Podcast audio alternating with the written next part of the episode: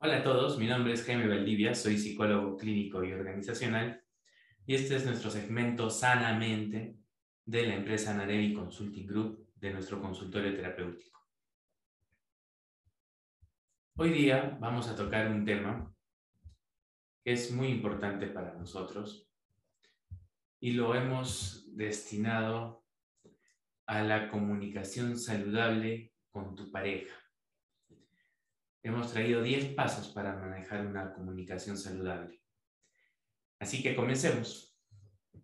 El primer paso es buscar el mejor lugar. Si sabes que como pareja les es difícil conversar ciertos temas, busca un espacio seguro donde lo puedan hacer.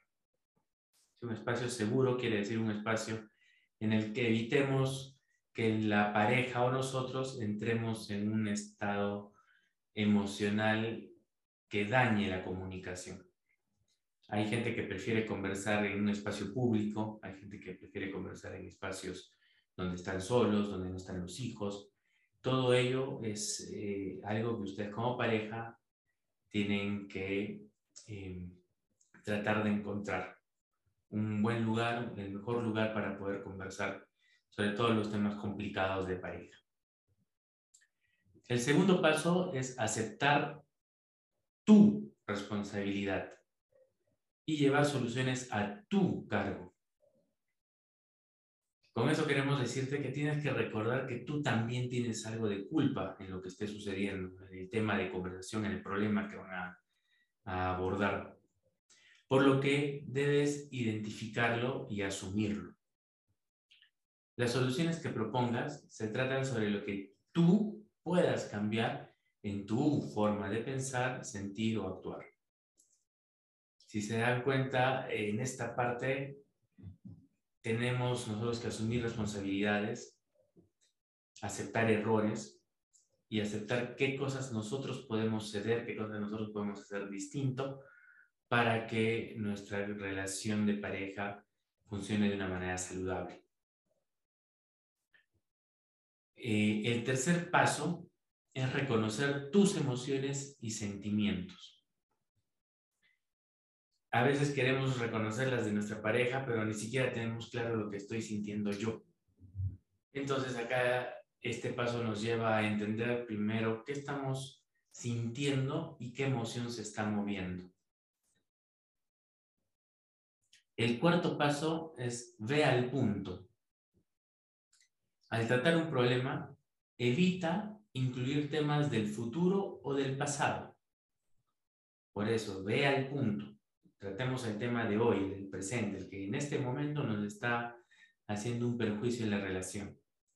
Si para tocar este tema abro mi baúl de recuerdos negativos o abro mi baúl ansioso de qué cosas pueden pasar en el futuro, estoy perdiendo en la comunicación y empiezo a divagar entre cosas que ya se solucionaron o se trataron de solucionar en algún momento, trayéndolas a la mesa o cosas que ni siquiera han pasado y que ya nosotros estamos asumiendo como que pueden suceder. Entonces, si vamos a tratar un problema, que sea problema real, actual, presente. Em, el siguiente paso es respeta a tu pareja. El respeto quiere decir que cuando la otra persona está hablando, yo me callo, escuchar a la otra persona, tratar de entender lo que la otra persona me está queriendo decir, dejarme entender sin, sin faltar en cuanto a insultos, a gritos. Así respetamos a nuestra pareja en esta comunicación saludable.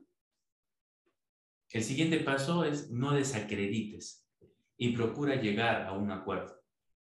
Aquí entre líneas, negrito, con comillas, el procura, ¿no? Procura llegar a un acuerdo. Si es que no se llega, ya vamos a ver en el último paso qué se tiene que hacer. Pero lo primero es no desacreditar. Para quien ve el mundo a través de sus propios ojos, piensa que todos ven de la misma manera, bajo la misma visión, bajo la misma óptica, pero no todos vemos igual el mundo. Entonces, acá en el no desacreditar, es tratar de ver que la otra persona tiene otra óptica del mundo, otra óptica del problema que estamos eh, planteando en la mesa. Y no desacreditemos cómo es que piensa, siente o actúa en base a esta óptica que tiene del mundo, ¿no? esta visión del mundo. Entonces, no desacreditar quiere decir, y tiene mucho que ver con el punto anterior, con respetar lo que la otra persona está diciendo, está sintiendo o está haciendo. El siguiente paso es ser empático. Hay una diferencia de conexión entre ser empático y ser simpático. La empatía te lleva a conectarte con la otra persona, te lleva a hacer ese match emocional desde tu punto de vista en el suceso que le está pasando a la otra persona. ¿Sí? O sea, es entrar en una emoción que yo conozca que me haga sentir lo que la otra persona debe estar sintiendo en este momento, que me lleve a, lo que le dicen, eh, ponerme en los zapatos del otro.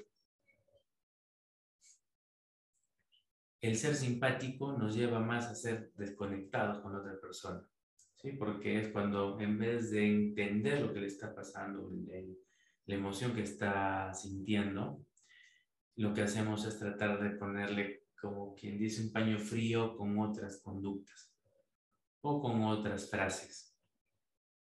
Entonces, a veces decimos, no, es que yo sí soy muy, muy empático, pero en verdad soy simpático. En verdad lo que estoy haciendo es tratar de evitar que se siga pensando en el problema, cuando la empatía es abordar el problema y estar ahí con la persona mientras tenemos el problema. Como les decía, para cumplir este punto es importante entrar a tus propias emociones. El siguiente paso es ser sutil. Ten en cuenta que estás hablando con la persona a la que le profesas amor. Y si dices en este momento, no, pero es que yo no siento amor ya, por lo menos recuerda que sentías amor. Entonces es sutil con esa persona, sea amable con esa persona, sea delicado o delicada con esa persona, por la que hay sentimientos ya establecidos. El noveno paso es cuidar tu lenguaje verbal y no verbal. Recuerda que lo que dices es importante, pero mucho más el cómo lo dices y los gestos que realiza tu cuerpo mientras lo dices. A veces no necesitamos hablar nada, pero ya nuestro cuerpo está diciendo muchas cosas.